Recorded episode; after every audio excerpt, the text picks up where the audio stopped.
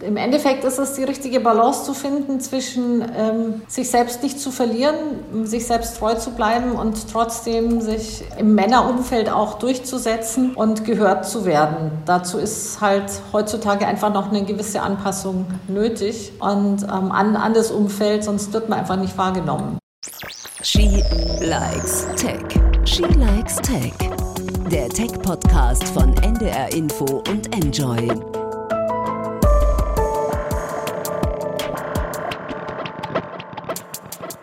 Hi und herzlich willkommen bei einer neuen Folge von She Likes Tech. Ich bin Eva Köhler. Und ich bin Svea Eckert. Wir sind Tech-Journalistinnen und wir sprechen hier in jeder Episode mit einer Frau aus der Tech-Branche über ihre Arbeit, ihr Fachgebiet und natürlich auch ein bisschen darüber, wie das ist, als Frau in einer eher männerdominierten Welt zu arbeiten. Heute sprechen wir mit Claudia Kessler.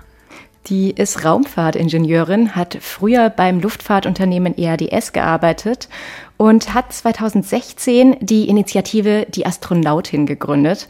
Das Ziel dieser Initiative, sie will mit einer privaten Initiative die erste deutsche Astronautin ins All zur ISS schicken. Mit ihr wollen wir darüber sprechen, was es heißt, als Astronautin im All zu sein, was es heißt, zum Mars zu fliegen und natürlich auch, warum es wichtiger ist, dass Frauen häufiger ins All kommen. Hallo Claudia, schön, dass du da bist. Ja, hallo, ich freue mich, dass ich dabei sein darf. Claudia, du bist Raumfahrtingenieurin und du hast eben lange bei EADS, also einem Luft- und Raumfahrtsunternehmen, gearbeitet.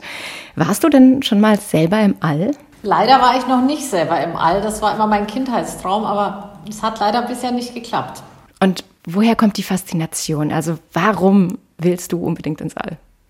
Ja, ich bin ja noch Generation Mond. Das heißt, ich habe die Mondlandung selbst im Fernsehen gesehen. Ich war vier Jahre alt und seitdem war für mich eigentlich klar, da will ich auch hin. Ich will auch ins All fliegen. Ich will Astronautin werden. Es ist ja fast so eine typische, also finde ich, eine sehr typische Faszination. Eigentlich ja eher von kleinen äh, Jungs oder Männern. Aber äh, wir haben unserer Tochter jetzt gerade zum Geburtstag von Playmobil äh, die Raumstation geschenkt. Eva, wie ist es bei dir? Faszination All. War das von dir auch ein Kindheitstraum? Ja, total. Also ich war auch eines dieser kleinen dreijährigen Kinder, das gesagt, die gesagt hat, ich will unbedingt ins All, ich will unbedingt ins All und ich werde Astronautin. Und ähm, ja, habe dann auch tatsächlich 2016 von der Initiative gehört und war so, ach schade, so gerne hätte ich das gemacht. Und jetzt äh, ist Claudia da. Ich bin ich freue mich total. Du hast ja eine Initiative, die Astronautin 2016 gegründet. Eva hat es eben schon erzählt. Und ähm, ja, wie, wie kam es dazu? Ich habe gehört, es gibt irgendeine Wein- oder Schnapsgeschichte. Stimmt die überhaupt? Nee, die Wein- oder Schnapsgeschichte stimmt nicht zum Glück. Das war tatsächlich ein längerer Prozess. Das fing eigentlich damit an, dass Alexander Gerst 2014 im All war und ähm, als elfter deutscher Mann und damals so erfolgreich aufs Facebook gepostet hat und so richtigen Hype erzeugt hat. Und danach dachte ich, das kann man jetzt nur noch toppen, wenn endlich die erste deutsche Frau ins All fliegt. Und dann war ich mal wieder bei irgendeiner Konferenz, wo nur Männer und Astronauten auf dem Podium saßen und äh, da habe ich mich dann mit ein paar Leuten unterhalten und irgendwer sagte dann, Mensch, dann nimm's doch mal selbst in die Hand. Und dann ähm, war das eigentlich eingepflanzt in mir und dann habe ich die Vorarbeiten geleistet, geguckt, was kann man machen. Ich habe dann auch erstmal noch an die Chefs der Raumfahrtagenturen geschrieben und gesagt, wäre doch toll, wenn jetzt der nächste deutsche Mensch im All endlich eine Frau wäre. Die haben aber alle geantwortet, dass es in Deutschland keine Frauen gibt, die dafür geeignet sind. Und ähm, das war dann auch Anspruch genug ähm, für mich zu beweisen, dass es das doch gibt und das selbst in die Hand zu nehmen. Jetzt hast du gerade ja schon die weibliche Seite angesprochen und genau da würden wir gerne gleich einmal reingucken. Nämlich, es gibt ja immer wieder mal diese These, beziehungsweise sie ist tatsächlich immer noch weit verbreitet, habe ich mit Schrecken vor kurzem festgestellt, dass es eben kaum weibliche Astronautinnen gibt, weil das körperlich können die das überhaupt gar nicht und deswegen wären eben Frauen nicht bei der Polizei, deswegen wären sie nicht in Spezialeinsatzkommandos. Ähm, wie gehst du mit dieser, mit dieser Argumentation um? Also was sind die Gegenargumente und können die überhaupt 2021 noch zeitgemäß sein? Also das ist definitiv Unsinn, dass Frauen dafür nicht geeignet sind, auch körperlich nicht. Und äh, mit den heutigen Rahmenbedingungen, mit den heutigen Raketenstarts, die wir haben, sind einfach auch die Belastungen lang nicht mehr so hoch, wie sie vielleicht in den 60ern waren und auch das Risiko ist nicht mehr so hoch. Das ist ja vielleicht noch verständlich, obwohl es damals ja auch schon Bewerberinnen gab. ähm, die mit fadenscheinigen Begründungen dann nicht zugelassen wurden bei der NASA für die Mondmissionen, ähm, dass es eben damals noch Testpiloten waren und man besonders mutig und so weiter sein musste. Natürlich muss man immer noch mutig sein, wenn man sich auf eine Rakete mit 300 Tonnen Treibstoff draufsetzen mag. Aber ansonsten ist es von den Belastungen her ja auch nicht viel schlimmer ähm, als eine wilde ähm, ja, so Volksfestfahrt oder Achterbahnfahrt oder sowas. Einmal ganz ernsthaft wirklich auch, auch nachgefragt oder auch aus Interesse nachgefragt, ähm, du, was brauche ich, um Astronautin zu sein? Welche körperlichen und auch psychischen Voraussetzungen brauche ich dafür? Also körperlich einfach fit und gesund sein, nicht übersportlich, weil sich die Muskeln ja im All abbauen. Aber ja, bei guter körperlicher Gesundheit und normaler Fitness sein. Das ist eigentlich die Voraussetzung. Und dann, ähm, ja, psychologisch halt, wie gesagt, schon eine Portion Mut, Abenteuerlust, ähm, Entdeckergeist. Bisher sind die Regeln so, dass man eben Physikerin oder Ingenieurin oder Wissenschaftlerin sein muss.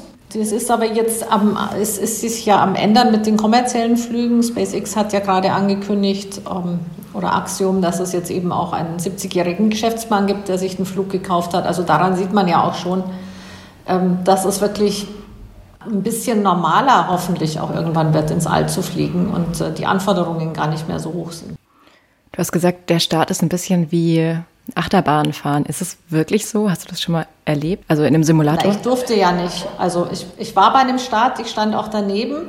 Ähm, die Zeit, bis man in der Schwerelosigkeit ist, sind halt nur sechs oder acht Minuten beim Start. Dann ist man aus der Atmosphäre draußen und dann geht die Schwerelosigkeit los. Und die hohe Beschleunigung, die, die 5G oder mehr, die sind halt nur in diesen ersten paar Minuten wirklich. Da. Und das ist dieses, dieser Punkt, wo man so stark in den Sitz gedrückt wird. Ne? Also ich kenne diese Bilder aus AstronautInnen-Trainings, wo die in so einer Zentrifuge sitzen und dann so durch den Raum geschleudert werden. Das, das sind, ist genau dafür, die Vorbereitung? Genau, das ist dafür. Wir haben das auch letztes Jahr mit unseren Astronautinnen gemacht. Äh, die Bundeswehr hat uns da unterstützt und wir durften bei denen in die Zentrifuge. Und da sind wir auch mit unseren Astronautinnen das Startprofil schon mal nachgefahren, wie es auch beim Start wäre. Es ist ja so, dass du, Claudia, seit wirklich seit immer, also in allen Interviews, die man über dich liest, ist es so, dass du immer dazu gefragt wirst, wie ist es als Frau in der Tech-Branche? Und das ja seit 30 Jahren. In einem Interview hast du mal gesagt, du willst das eigentlich gar nicht mehr machen. Gleichzeitig ist es aber so, dass du auch eine coole Geschichte hast, nämlich du warst, als du 1984 studiert hast an der Technischen Universität in München, die einzige Frau im ganzen Studiengang.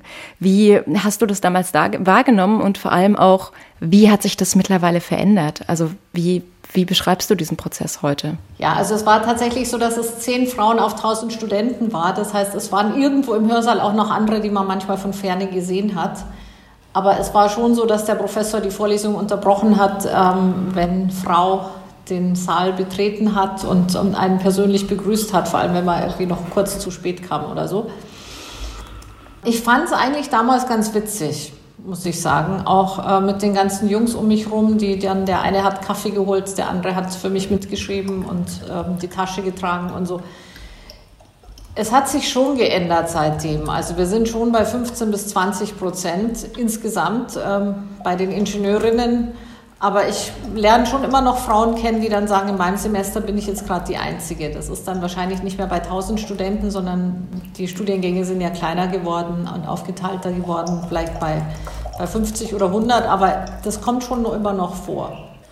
Ja, tatsächlich habe ich das auch vor kurzem äh, wahrgenommen. Ich saß auch in so einer Begrüßungsveranstaltung. Das war ein Informatikkurs beziehungsweise Begrüßung des neuen Semesters. Und ähm, da war ich auch sehr alleine. Claudia, du hast ja Raumfahrtingenieurin ähm, studiert. Ähm, magst du einmal ganz kurz umreißen, was äh, Frau oder Mann dafür können muss, um was es da geht? Ja, also können, zum Einstieg muss man halt Mathe schon sehr gern mögen und Physik auch. Das sind halt einfach die Grundvoraussetzungen. Das ist ja am Anfang auch durchaus theoretisch, wo man viel, viele Kalkulationen, viele Berechnungen machen muss, viele Herleitungen auch.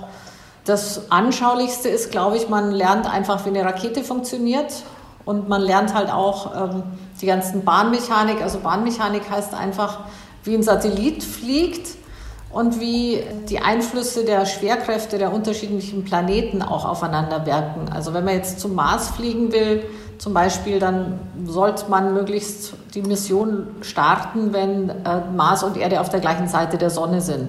Und dann ist es trotzdem immer noch ein sehr komplexes, ja, eine sehr komplexe Flugbahn, dahin zu kommen, weil man eben nicht einfach geradeaus fliegen kann, sondern ähm, erstmal auf Kreisbahnen in den Erdorbit und dann irgendwann wieder aus der Erdanziehungskraft raus und Richtung Mars. Und die Mission zum Mars ist letztes Jahr im Juli gestartet, die neuesten, und die landen jetzt im Februar eine bemannte Mission oder eine astronautische Mission äh, zum Mars dauert drei Jahre, weil man ungefähr neun Monate braucht, bis man dort ist und dann wieder mindestens neun Monate warten muss, bis Erde und Mars wieder auf der gleichen Seite von der Sonne sind, also wieder näher zusammen, bevor man überhaupt zurückfliegen kann und dann den Rückflug wieder antritt. Deswegen dauert die Mission drei Jahre.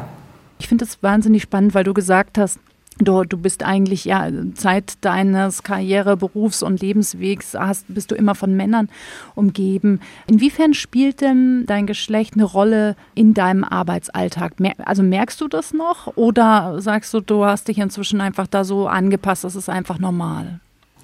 Also ich bin ja, bin ja jetzt seit ein paar Jahren raus, ähm, weil ich mich 2018 auch mit dem Thema mit der Astronautin dann selbstständig gemacht habe. Und da sind wir tatsächlich ein sehr gleich verteiltes Team ähm, beziehungsweise auch mehr Frauen im Team. Und ähm, auch davor war ich als Geschäftsführerin von der Personalfirma ähm, schon, ja, dadurch, dass ich die Führungskraft war, hat sich danach eigentlich auch ein ziemlich gleiches Frauenverhältnis, Frauen-Männer-Verhältnis ergeben oder ich habe es auch bewusst herbeigeführt natürlich. Ich bin aber immer noch in irgendwelchen Gremien und ähm, Organisationen, wo ich mal wieder die einzige Frau bin und da wird es mir dann wieder klar, da wird es mir eigentlich jetzt wieder bewusster, als es mir, ähm, sage ich mal, vor zehn Jahren war, als ich permanent die einzige Frau in den Männerteams war. Da habe ich es gar nicht mehr wahrgenommen irgendwann. Und wenn du so auf deine Karriere zurückschaust, wie war es? Also, was hast du gelernt? Was gibt es, was du einfach weitergeben würdest, wo du sagen würdest, äh, äh liebe Frauen auf dieser Welt, das war so ein, so ein Veränderungsmoment für mich und ab da wusste ich, okay, jetzt funktioniert das. Oder also was sind so die Tipps, die du mitgeben würdest? Im Endeffekt ist es die richtige Balance zu finden zwischen sich selbst nicht zu verlieren, sich selbst treu zu bleiben und trotzdem sich ähm, in den, ja, im, im Männerumfeld auch durchzusetzen und gehört zu werden. Dazu ist halt heutzutage einfach noch eine gewisse Anpassung nötig und ähm, an, an das Umfeld, sonst wird man einfach nicht wahrgenommen. Und da muss man einfach schauen, dass man die richtige Balance findet. Ähm, äh, Anpassung? Genau, was meinst du mit Anpassung? Ja, also mein neues Lieblingsbuch ist ja gerade das How to be successful in your job without hurting, without hurting man's feelings. Ähm, dann ist es tatsächlich diese Mischung aus, also ich war ja lang auch Geschäftsführerin, das heißt auch schon auf einer ziemlich hohen Führungsebene, wo man dann, wo ich schon manchmal vorsichtig rangegangen bin, um, zu, um, um die Männer nicht zu überfordern sozusagen und ähm, ja, mich bewusst auch kleiner gemacht habe und nicht jetzt meine Erfolge noch mal mehr gehighlightet habe, sondern mehr runtergespielt habe, um einfach ähm, ja, die, die Gefühle der Männer nicht mit meinem Erfolgreichsein so ein bisschen zu verletzen. Also das ist mir bei dem Buch gerade klar geworden. Und würdest du das heute auch noch mal machen? Nein, ich würde es heute nicht mehr machen. Also aber das hat natürlich auch ein bisschen was mit Standing zu tun. Ich bin natürlich heute auch zehn Jahre älter. Also ich kann mir vorstellen, wenn man so ja, Ende 30 oder Anfang 40 ist und in der Karriere so ist und da gerade als einzige Frau jetzt als Führungskraft reinkommt, dann muss man schon balancieren.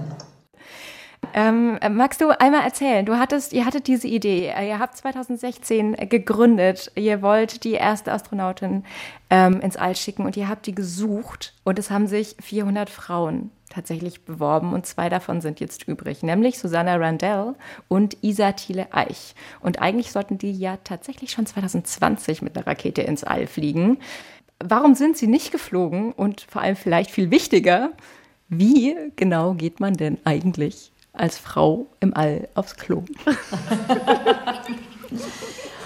Also der größte Grund, naja gut, warum sie nicht geflogen sind und wir im Augenblick auch ähm, noch nicht sicher sind, wann sie fliegen, ist tatsächlich die Finanzierung des Ganzen. Wir haben ähm, zwei Firmen gegründet 2017, die Stiftung Erste Deutsche Astronautin als Non-Profit-Firma für das Training und die Wissenschaft der Astronautinnen und die Mission ins All und die Astronautin GmbH als Marketingfirma. Wir sind eigentlich damals davon ausgegangen, dass wir Sponsoren finden werden, die die Mission unterstützen werden und auch, dass die Regierung eintreten wird äh, dafür, dass endlich die erste deutsche Frau ins All kommt und uns da auch finanziell unterstützen wird. Das ist beides bisher nicht so eingetreten.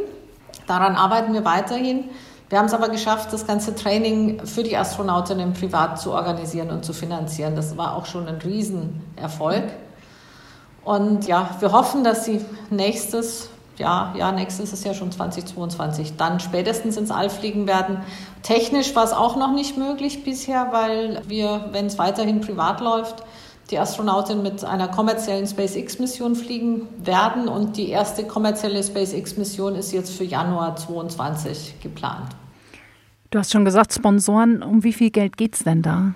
Es geht um 50 Millionen Euro, was so ein Ticket ins All kostet.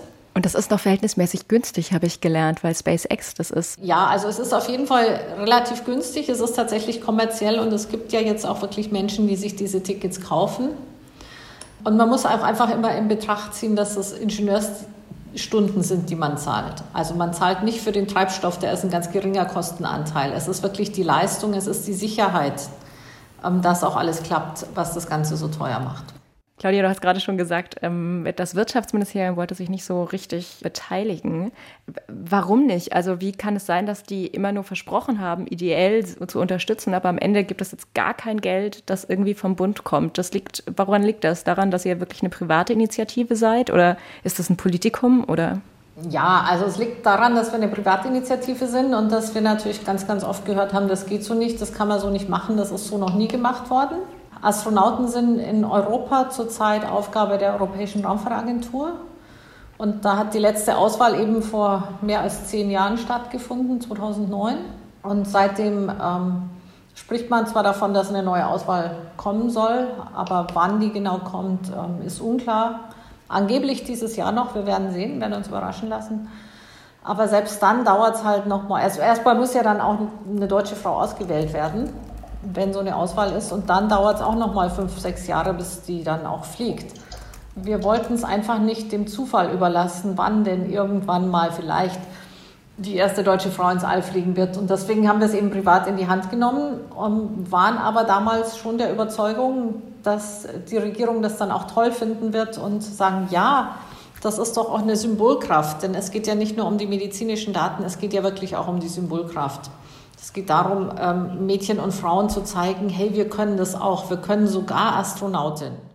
Jetzt, wenn man mit so einer SpaceX-Rakete zur ISS fliegt, dann bleibt man da so grob 10 bis 14 Tage, fliegt dann wieder zurück. Was ist euer Plan für eure Astronautin? Was macht die in diesen Tagen dann im All? Die macht in erster Linie medizinische Untersuchungen. Das heißt, sie ist selbst äh, das Meerschweinchen, sage ich immer. Ähm, denn es gibt ganz wenig Daten insgesamt, weil ja wenig Frauen im All war, aber vor allem waren, aber vor allem in Deutschland kaum Daten oder gar keine über das Verhalten des Körpers der Frau im All. Der ist wie am Boden auch anders als der des Mannes. Und ähm, es verändert sich eine ganze Menge in der Schwerelosigkeit. Das fängt an mit Osteoporose, aber auch die Augen, die Sehschärfe verändert sich, die Haut verändert sich, das Schweißverhalten verändert sich, das Herz-Kreislauf-System passt sich an. Und das kann man alles messen und die Hormone werden sich wahrscheinlich auch ändern. Das weiß man noch gar nicht, weil die noch gar nicht untersucht wurden bei Frauen. Und äh, wir haben deutsche Mediziner und Wissenschaftler, die ganz starkes Interesse an den Daten haben, ähm, nicht nur für die Wissenschaft, sondern auch um Rückschlüsse auf die Behandlungen am Boden bei den Krankheiten zu schließen.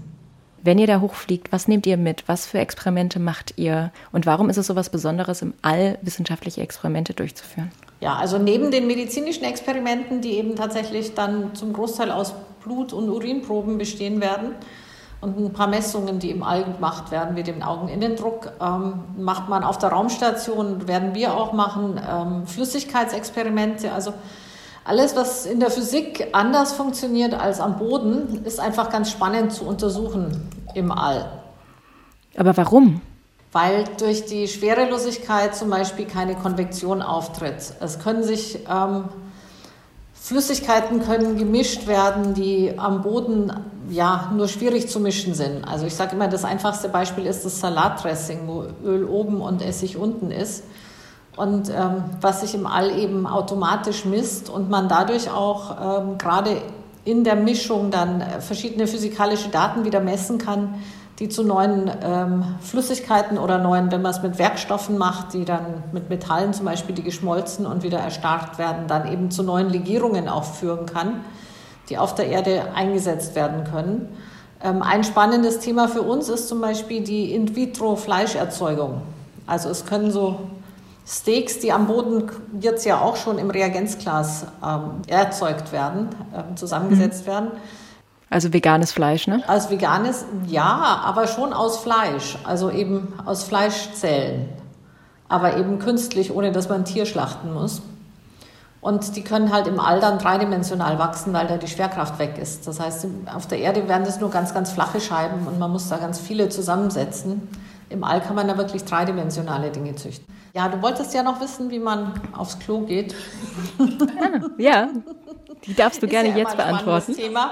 Also ich sage mal, 100 Tampons brauchen wir nicht. Ich weiß nicht, ob ihr den Song kennt. Ansonsten unbedingt mal hören. Ähm, es wurde ja mal die, die erste amerikanische Astronautin für eine Woche ins All geschickt und die NASA hat ihr 100 Tampons eingepackt für den Fall, dass sie die Periode bekommt. Aber ähm, aufs Klo gehen ist tatsächlich mehr so, wie wenn man einen Staubsauger benutzen würde. Der natürlich dann passend angeschlossen werden muss. Aber dadurch, dass die Schwerkraft wegfällt, ähm, ja, fällt halt auch nichts nach unten und fließt nichts nach unten. Das heißt, man muss saugen. Ähm, warum sind diese Experimente im All so wichtig? Also warum brauchen wir einen Mars, brauchen wir einen Rover auf dem Mars? Was untersucht der da?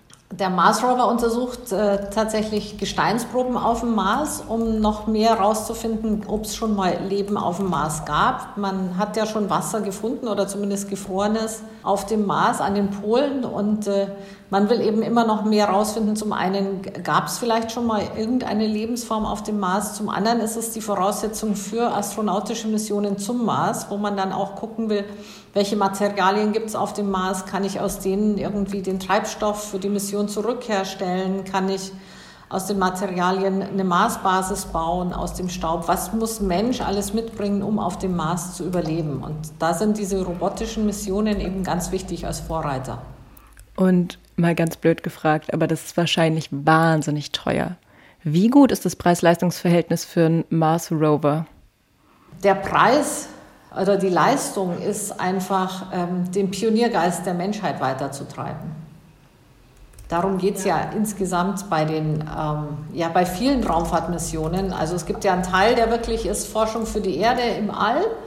Ähm, ganz klar, was eben auch viel auf der Raumstation passiert, aber die, die Missionen, die weiter rausgehen, da geht es eben darum, zum einen sehr viel mehr über das Sonnensystem, über uns woher und wohin, also über philosophisch vielleicht auch, physikalisch und philosophisch zu verstehen. Und zum anderen geht es eben wirklich um die, um die Weiterentwicklung der Menschheit. Ich habe das mal so gelesen, ähm, da sagt ja ein Autor, das ist dieser Overview-Effekt, der dann eintritt, dass man wirklich ein anderes Bild davon hat, wie sehr wir mit unserer Erde Teil des Universums sind und wie wir hier mit 30 Kilometern pro Sekunde um die Sonne kreisen und ähm, ja, diese wahnsinnig dünne Atmosphäre haben, die wir, von der wir immer nicht wahrnehmen, wie dünn und wie verletzbar sie ist. Und das alles wahrnehmen, das ist ein richtiger Evolutionsschritt für die Menschheit. Und das hört sich so an, Claudia, als würdest du gerne, in, ähm, in, wenn es das nächste Mal geht, zum Mars fliegen. Ich wäre auf jeden Fall dabei, wenn Elon Musk mich einlädt. Der will ja 2026 mit Menschen hinfliegen. Also ich habe bisher noch keine Einladung, aber. Und hast du schon mal darüber nachgedacht, was wäre, wenn Musk morgen anruft und sagt, na Claudia, kommst du mit mir auf den Mars, was machst du dann? Ich sage ja und frage, wo ich wann anfangen soll zu trainieren. Und aber noch einmal ganz realistisch gefragt, Musk will dahin, ist es realistisch jetzt? Du hattest, glaube ich, gesagt 2026, also so eine bemannte, befraute Mars-Mission ist ja doch mit erheblichen Schwierigkeiten verbunden und man sieht es jetzt auch bei SpaceX, ne, dass die Sachen sich auch verzögern oder ähm, auch jetzt gerade ist ja wieder was kaputt gegangen. Hm, ja, das war, also es war nicht kaputt, das war halt ein Fehlstart von der Rakete, die eigentlich zum Mars fliegen soll. Ähm, also es ist eine Technik und eine Geldfrage. Ich glaube, Geld hat Elon Musk sehr, sehr viel, das er da reinstecken kann. 26 finde ich schon unrealistisch, aber ich glaube, er sagt jetzt 26, damit er 30 erreichen kann, weil ursprünglich wollte er 2030 erreichen und man steckt sich ja dann die Ziele immer ein bisschen enger, um den Druck zu erhöhen. Ich traue ihm schon viel zu. Lass uns noch einmal in die Zukunft blicken. Wenn du dir den Stand jetzt anguckst und dir vorstellst, wie unsere Zukunft aussieht, was ist dann deine Hoffnung für die Zukunft der Raumfahrt und vielleicht auch ein bisschen die Hoffnung für die Zukunft der Women in Tech und Women in Space? Was ist deine Vision? Ja, also Zukunft, wie gesagt, äh, Mondbasis, Marsbasis, mehr Menschen im All, mehr Menschen im All, die auch als Botschafter auf die Erde zurückkommen und dann ähm, darüber auch reden. Und da bin ich dann der Meinung, dass wir eben nicht mehr nur Ingenieure und Wissenschaftler brauchen, sondern auch ähm, Journalisten, Kommunikatoren, äh, Künstler, die einfach äh, mehr dieses Planetengefühl vermitteln und das vielleicht auch zu einem anderen Umweltbewusstsein und zu einem anderen Friedensbewusstsein bei uns auf der Erde nochmal führt. Also das wäre so meine ganz große Hoffnung für die Menschheit jetzt. Ja, für die Frauen im All, also für mich war es als Kind, eigentlich hatte ich die Vorstellung, dass natürlich, wenn ich groß bin, das völlig gleichberechtigt ist und da gleich viele Männer und Frauen im All sind. Davon sind wir immer noch weit entfernt. Auch in, insgesamt mit allen amerikanischen Astronautinnen liegen wir ja gerade mal bei einem Frauenanteil von 10 Prozent.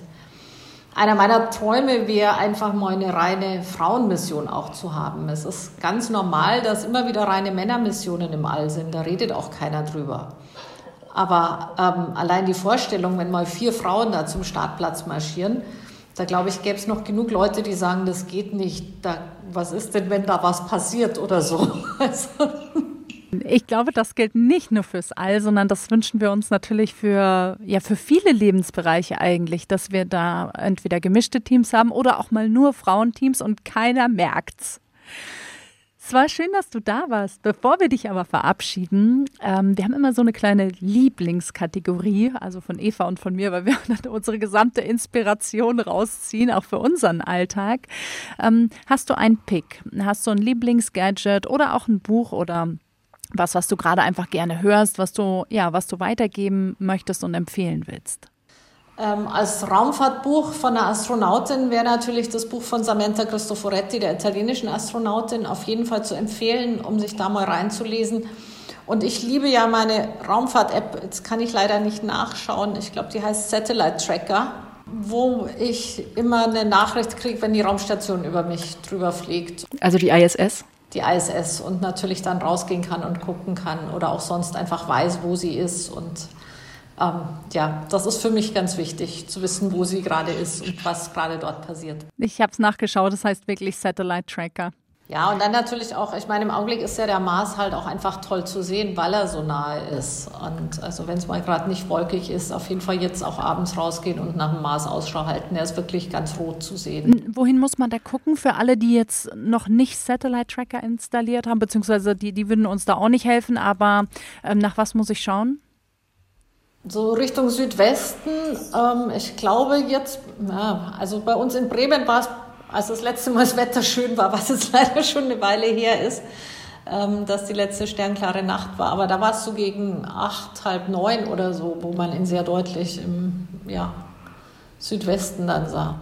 Wir sind fertig. Es war total schön, dass du da warst. Vielen, vielen Dank, Claudia. Und viel Erfolg. Ja, es war großartig, dass du da warst. Ja, vielen Dank. Hat sehr viel Spaß gemacht. Dankeschön. Mach's gut. Ciao. Wie geht man eigentlich im All auf die Toilette? Die, das ist Evas erste Frage beim Deep Dive. Ja, passiert. Ja, die muss man nach den wichtigen Dingen im Leben fragen. Ne? Ja, ich glaube, Menschen fragen sich sowas und deswegen sollte man das wissen. Und also, du hast mir ja erzählt, dass es ist wie eine Einparkhilfe. Warst du schon mal in so einem Simulator? Oder warst du schon mal in der Schwerelosigkeit? Hä, ich? Nee. Ja, ich schon. Ha, wieso? Auf einer, auf, war eine Achterbahn oder was? Ich war mal auf dem Flugplatz und da haben wir mit so einem kleinen Flugzeug eine kleine Para, einen kleinen Parabelflug gemacht. Und das ist ganz witzig. Ich hatte aber an dem Tag einen Sonnenstich. Ähm, das bedeutet, mir ist kotzübel geworden. Ja, ich wollte es jetzt nicht fragen. Ich weiß nicht, ob es mir schon jemals so schlecht ging wie an diesem Tag. Okay. Ja, ich hatte, also man, ich hatte, ich bin tatsächlich auch mal, als ähm, dieser isländische Vulkan ausgebrochen ist, da, da habe ich, da hat mich auch mal so ein kleiner ähm, Propellerflieger, ne, so ein kleiner Cessna-Pilot mitgenommen, weil ja, wir genau. haben mit der Kamera dann rausgedreht, ne, war ja das große Thema, keine großen Flugzeuge dürfen fliegen. Und das stimmt, wenn man mit so einer kleinen, mit so einer kleinen Cessna unterwegs Praxis und dann, dann gibt es mal so einen Hüpfer in der Luft sozusagen, dann, dann ist das wie, als würde man so kurz in der Luft hängen, aber das würde ich jetzt mal nicht als Parabelflug bezeichnen. Aber ich muss ja zugeben, ich bin ja gar nicht so schwindelfrei. Deswegen, ich wäre keine Kandidatin für die Astronautin. Aber muss man schwindelfrei sein? Du bist ja nicht hoch, du bist ja nur im, im Nichts. Ja, ich weiß nicht. Also irgendwie die Vorstellung, du guckst aus dem Fenster und die, der Boden ist so weit, weit weg. Ähm, ja. ja. Und du stirbst, wenn die Tür aufgeht. Ja. Instant. Ich, ich, ich gucke ja. äh, guck richtig gerne diese ganzen ähm, Raumfahrt oder die, diese ganzen Science-Fiction-Serien und ähm, Raumfahrtserien. Ich gucke das alles total gerne, auch die Filme. Aber ich würde nicht selber ins All. Du, Eva, würdest du? Ich würde sofort. Ich würde, wenn Elon Musk anruft und sagt, willst du auf den Mars? Ich würde auch einfach sofort Ja sagen. Dann Fingers crossed. Lieber Elon Musk, ruf mich an. Ich glaube, wir sind fertig. Ja. Oder?